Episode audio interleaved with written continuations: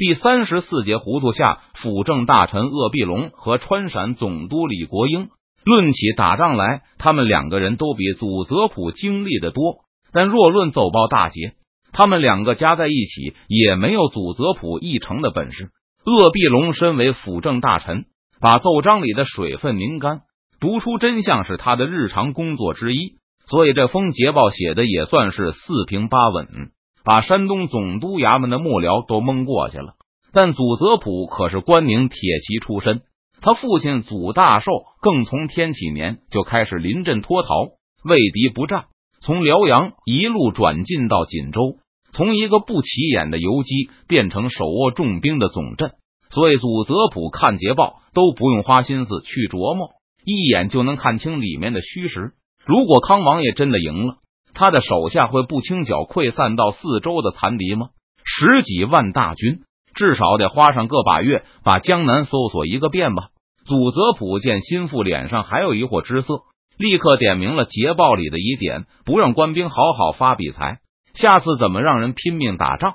再者，康亲王还承认邓明就在山东，这就更离谱了。前一阵子，表少爷和看门狗争抢了半天骨头，仆人扑过来踹了狗两脚。劈手从狗嘴里抢出骨头，毕恭毕敬塞到了表少爷手里。这个时候，表少爷不是冷笑一声，朝着狗骂上一句“狗眼不识的老子”，然后大模大样的把骨头嚼碎咽下去，反而向狗道歉，客客气气的把骨头还给他。这明显有诈。邓明在不在山东？清廷是不是派使者来谈判？这根本不重要，重要的是康亲王要说邓明在江南。北京也承认了，甚至连祖泽普都不争抢了。只要康亲王在江南打赢了，那山东这个人肯定就是一个邓明的替身。康王爷要是赢了，那江南的明军不是主力也是主力。邓明不在也在。现在他突然说江南是偏师，邓明其实在山东，这是为什么呢？经山东总督这么一点，这个心腹卫士也感觉到蹊跷，不过还是没有能马上反应过来，因为康王爷被打败了。因为战败了，所以没法去抢劫了。为了逃命，不得不返回徐州。祖泽普很有把握的分析道，而康王爷不想说，是因为败了必须要跑，那只能说他是因为忠君爱国，知道邓明和他手下主力在山东，担心我这里有失，所以才心急火燎的赶回来了。康王爷金枝玉叶，会把我的死活放在心上，我可不是不知道分寸的人。祖泽普三言两语。就把一副逼真的画面撕得粉碎，还显露出了后面清晰的真相。至于什么击毙赵天霸，这好像是个才出来的漏啰吧？刚才看捷报的时候，祖泽普一直没想起赵天霸是谁。但是康王爷打赢了，总不能没有战果吧？说打死了邓明那些有名有姓的手下：周开荒、李兴汉、木坛、熊兰、任堂、刘进歌、袁相。祖泽普掰着手指头，一口气数了十几个人名，才停下。怕将来被揭穿了下不来台，就只好用这个。反正这个人也没什么本事，将来一连几年不见踪影也很正常。总的说来，祖泽普觉得康亲王还是太嫩了，终归还是年轻人，脸皮太薄。就说打死了个大将又怎么样了？只要朝廷不想为难杰书，那就会给他背书。如果有一天朝廷打算整他，难道因为赵天霸罪名就能轻一些吗？不还是一样欺君罔上？要我说，最好的办法就是说打死一个金盔银甲的大将。十万贼人见状痛哭流涕，果之而去。这一年半载里，要是哪个贼人有个头疼脑热，失足落水死了，这不就天衣无缝了吗？听完祖泽普的分析后，心腹又有其他的担心了。总督大人，若是康王爷败得太惨。您帮他说话会不会连累您？康王爷这仗虽然是大败，看起来还远没有到不可收拾的地步。如果没有鄂必龙在军中，祖泽普或许还会迟疑是不是该跟进。因为杰叔不懂事，而李国英看上去也不像个精打细算的人。可鄂必龙既然敢报捷，那祖泽普对前线的战况心里就有了个大概。十万大军估计当场去了一两停到两三停。还溃散了，不然不用连滚带爬的逃回徐州。但贼人大概也持重，没有大规模追击或是搜捕，所以康王爷、辅政大臣他们一整理，发现，嘿，咱还剩下了六七成或是七八成人。这仗其实打的还行啊，因为现在清廷的威望摇摇欲坠，所以只要不是败得太惨，北京多半也不会追究败军之将的责任，而是帮着掩盖。要是太惨，就没办法了，实在瞒不过去，那朝廷也只能治罪来杀鸡给猴看了。比如祖泽普估计，朝廷肯不肯容忍自己会败为胜，接线就是济南是否有失。而鄂必龙肯定对辅政大臣集团的容忍能力最了解，他既然敢报捷，就肯定有把握不被戳穿。再说，康亲王还是满洲贵族势力的领袖，辅政集团都睁一只眼闭一只眼了，就不用担心还有谁非要和他为难了。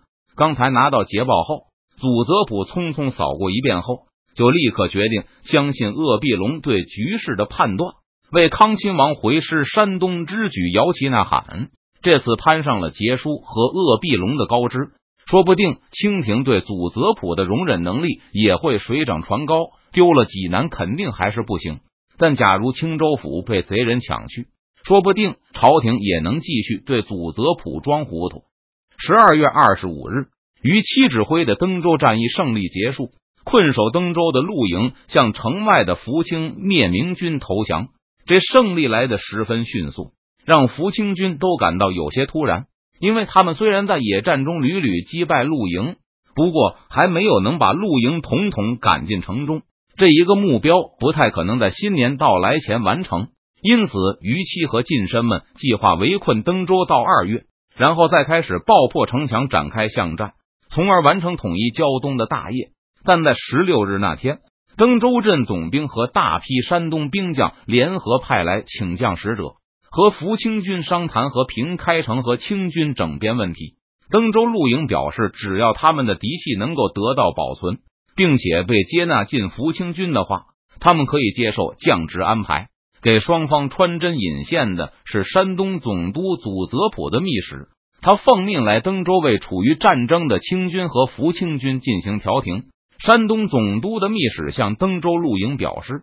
山东总督衙门可以谅解登州陆营的投降，将其视为在不得已情况下保存火种的行为，而同时还向福清军施加压力，暗示如果今天福清军对陆营网开一面，那将来山东总督衙门在招安问题上也会更努力的替福清军向清廷求情。登州陆营的抵抗本来就不强。因为他们早就发现敌人都是本地德高望重的大户，和明朝的军户制度不同。露营制度下，军民的联系要紧密的多。军民既然不是隔离状态，自然有一种面对老乡不好下手的问题。接到山东总督的谅解通知后，登州露营更是全无斗志。不过，聚集在登州的山东露营不止登州本地人，还有一些是被祖泽普派来参与围困于期的。这些露营因为和登州近身没有交情，对面的福清军中也没有他们的岳父、大舅哥或是连金，所以作战要强烈的多。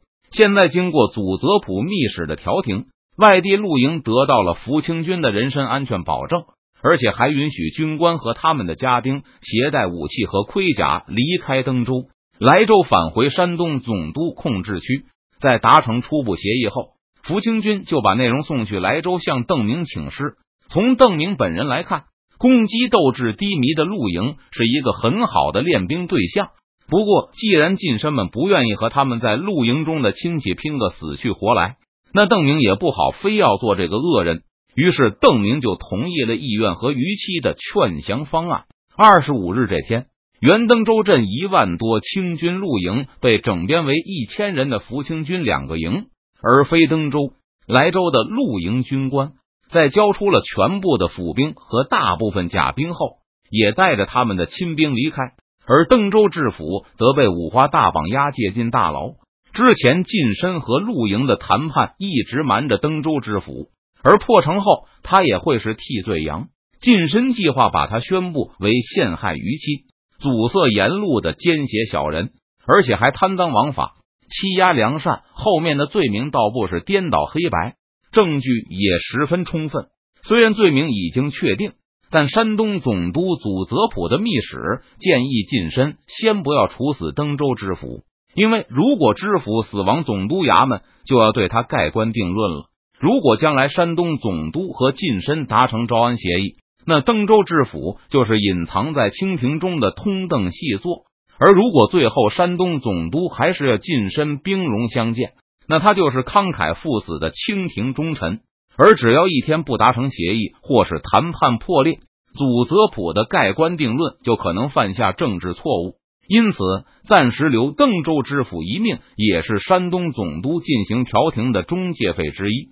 近身议院一开始对这条有些不满，认为是山东总督想出尔反尔的兆头，并差点因此导致调停失败。